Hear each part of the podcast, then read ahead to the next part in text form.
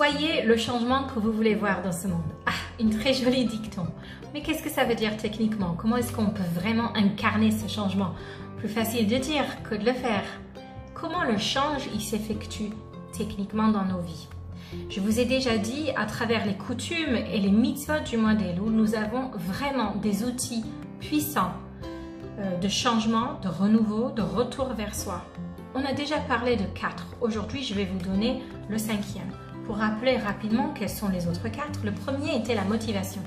Savoir que c'est jamais trop tard, on peut toujours recommencer. Aucun âge ni stage de la vie euh, celle définit la fin de notre route. Nous pouvons toujours recommencer. Deuxième clé était la compassion. La compassion qui inclut aussi l'acceptation entière de soi, l'amour de tous ses parties et euh, donner une voix à notre neshama. Troisième clé était le chauffard, retour à notre véritable identité.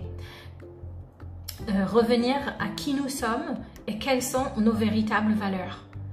Quatrième clé était vouloir vouloir. Reconnecter à travers la communication, dire que je veux, même s'il faut dire que je veux vouloir mais reconnecter à travers la prière. La prière, c'est cette recommunication, retissage de liens entre moi et mon moi intérieur, ma neshama, mon Bouddha Hashem en moi. Je parle à moi-même, à mon neshama, ainsi que je parle à Hashem. Et aujourd'hui, on est au cinquième clé, le changement. Comment est-ce que ça se fait? Pour cela, permettez-moi de vous raconter une histoire de Chelm. Alors, les histoires de Chelm, ce sont des blagues sur lesquelles j'ai grandi puisque dans la communauté ashkénaze, nous blaguons souvent sur cette ville mythique de Helm où se trouvaient, selon ces histoires folkloriques, des hommes et des femmes extrêmement naïves. Et ces histoires drôles font littéralement ce patrimoine de, de la, cette image mythologique de Helm. Mais rien n'est plus loin de la vérité, parce que Helm, selon des œuvres qui étaient publiées, des commentaires sur la Torah, était évidemment une ville de grande sagesse et érudition. Alors pourquoi est-ce qu'on a cette, euh, je sais pas, tradition de parler comme ça de Helm Je n'en sais rien. Ce que je peux vous dire, c'est que ces blagues de Helm, quand j'étais petite, j'en ai j'en ris encore, mais aujourd'hui, je réalise toute la profondeur dans chacun de ces blagues. Je vais partager avec vous une de ces blagues de Helm aujourd'hui. Euh, cette histoire, elle s'appelle La lune qui a disparu. Et euh, il commence avec euh, une très grande réunion de comité des plus sages de Helm.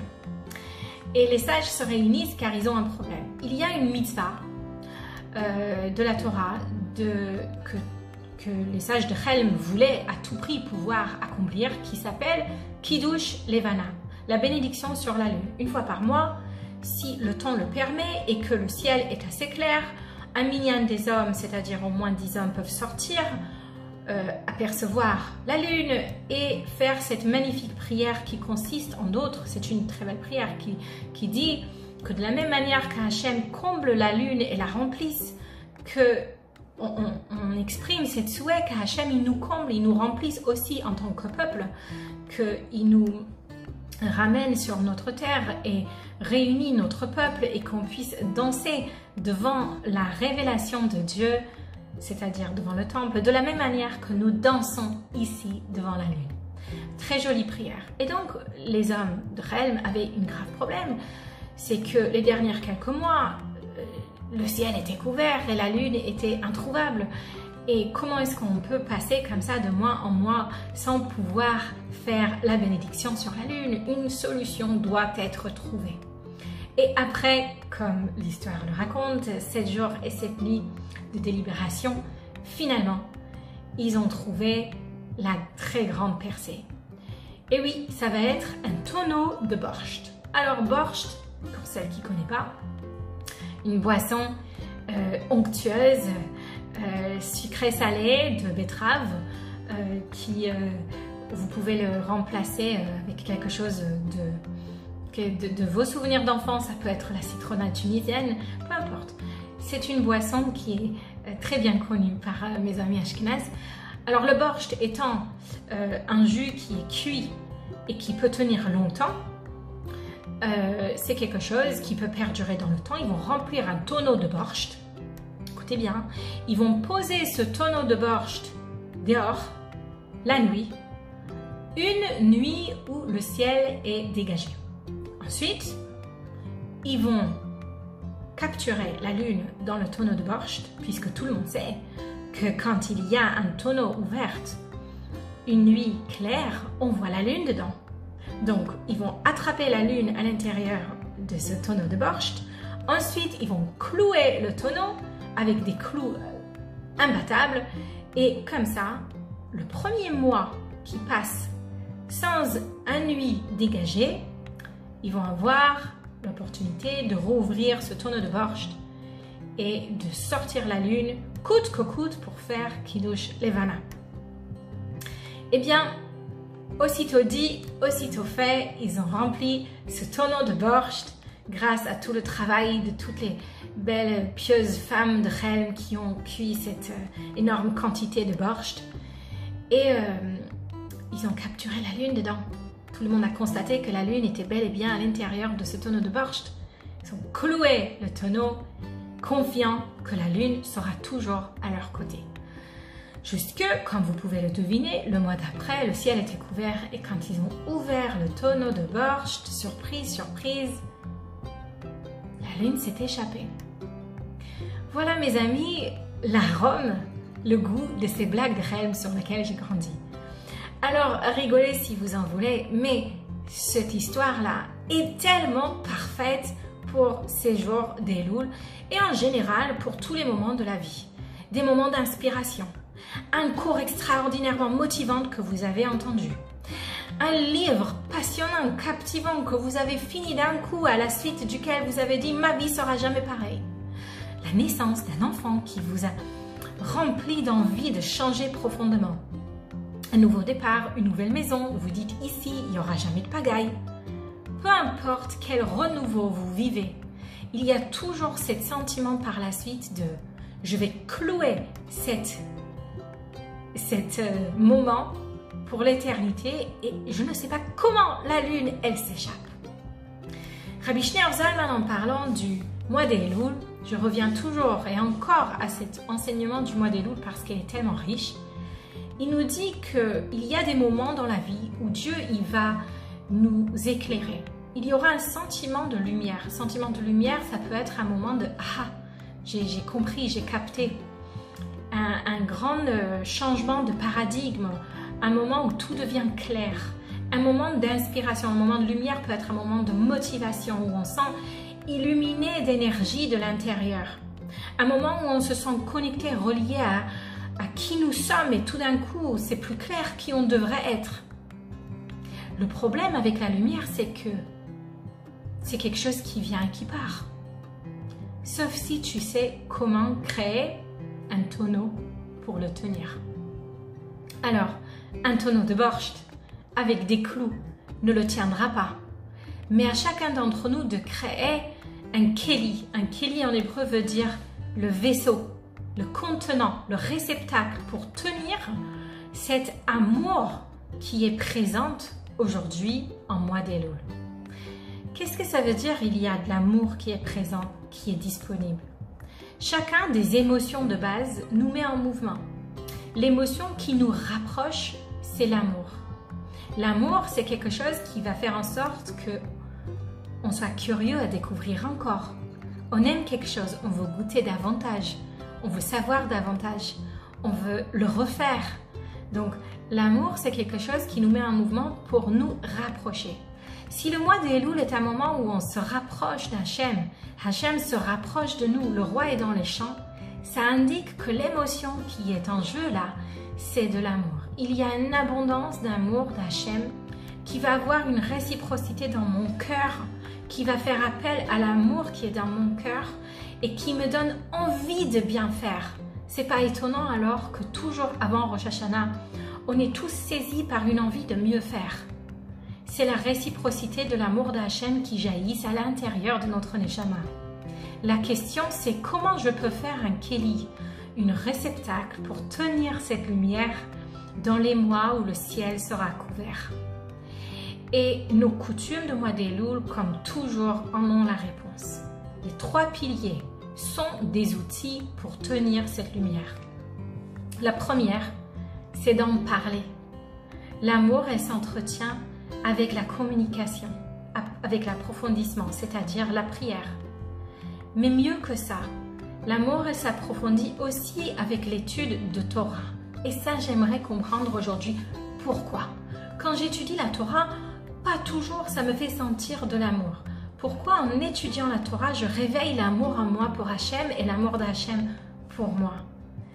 Pas de meilleure manière de le comprendre que d'aller chercher dans le livre de Tanakh qui est tout dédié à l'amour qui s'appelle Shirachirim, le cantique des cantiques. Là-dedans, le roi Salomon, Shlomo Amelech, décrit Dieu à un roi qui pâture parmi les rosiers, et Bashoshanim. C'est-à-dire, il se nourrit sur ce fleur d'amour.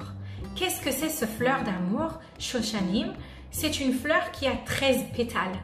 13 pétales fait référence aux 13 attributs de miséricorde. Celui qui réveille le rose réveille les 13 attributs de compassion divin. Comment est-ce qu'on réveille cette rose? Comment est-ce qu'on tend cette rose à Hachem pour qu'Hachem se nourrit dessus? Littéralement, Dieu se nourrit sur les paroles que nous prononçons. Aujourd'hui, c'est prouvé que même les plantes se nourrissent sur nos paroles.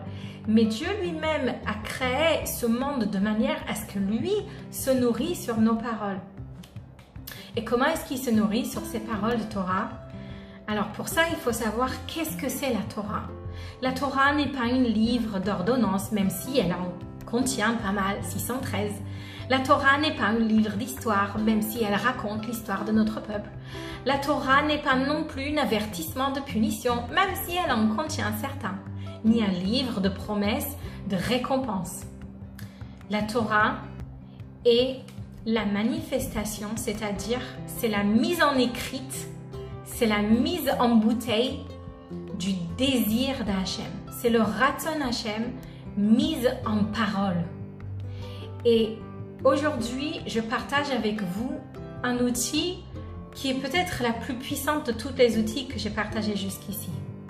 C'est des mots qui viennent du Zohar qui disent Ruach Haïti Ruach. L'esprit fait appel et fait vibrer en retour l'esprit. Ça veut dire quoi? Vous vous souvenez quand je vous ai parlé de chauffard, je vous ai dit le chauffard a une seule mélodie, un seul ton? Et en même temps il a différentes vibrations. Et je vous ai dit on va revenir sur les vibrations.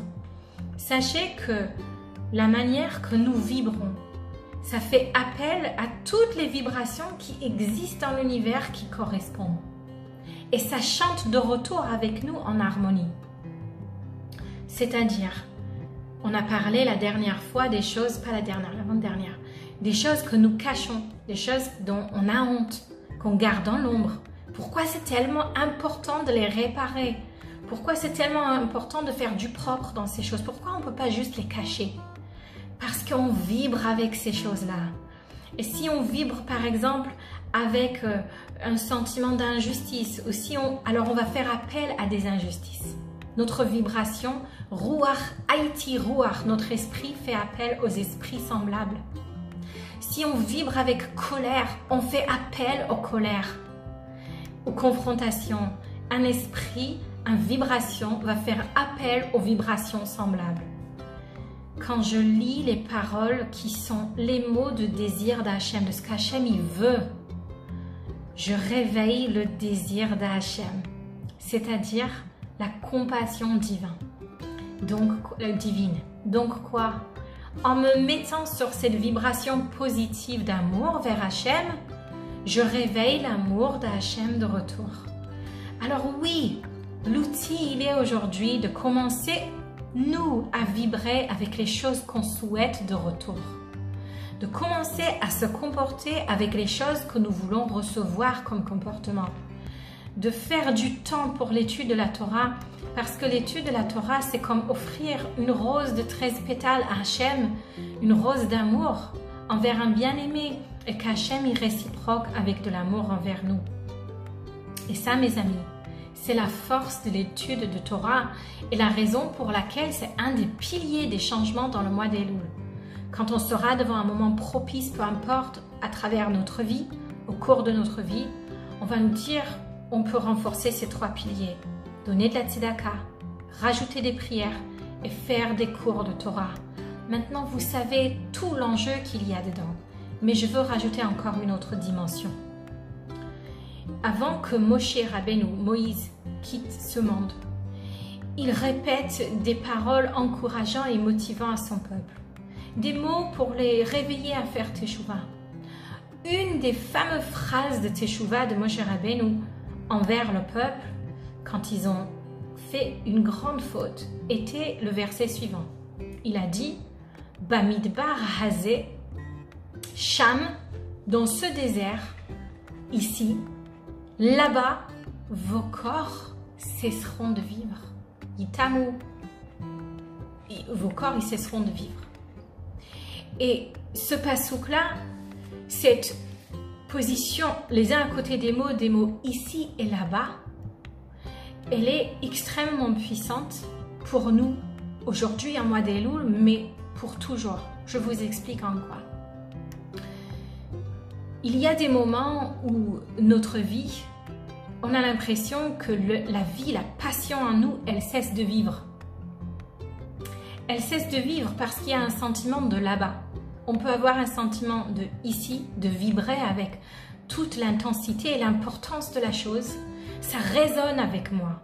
Ça sent émettre ma vérité. Et il y a des moments où je me sens justement loin de tout ça, indifférente. C'est pas moi. Il y a un sentiment parfois de ici et parfois un sentiment de là-bas. Eh bien, la manière de sentir ici, de rectifier ça, ces mots d'encouragement de Moshe Rabbeinu, c'était quoi? Dans ce désert d'indifférence, vos corps, ils peuvent cesser de vivre si vous sentez que vous êtes là-bas. Mais vous pouvez le chanter, changer avec un ressenti de ici. Reprenons les deux premiers mots de ce verset. Bamidbar, hazé. Midbar, en hébreu, veut dire désert. Elle veut dire aussi le mot les daber, de parler, la parole. La parole, elle peut tout changer. En choisissant des paroles, des mots de ici, ici, zé en hébreu, elle fait référence à la prière. Zekeli, ça fait référence à la Torah. Et à travers ces paroles de zé, de parler de ici et maintenant, je reconnecte avec Hachem et je rends ce sentiment d'indifférence, de vide, de désert, quelque chose de chaud, de connecter les daber à travers mes paroles.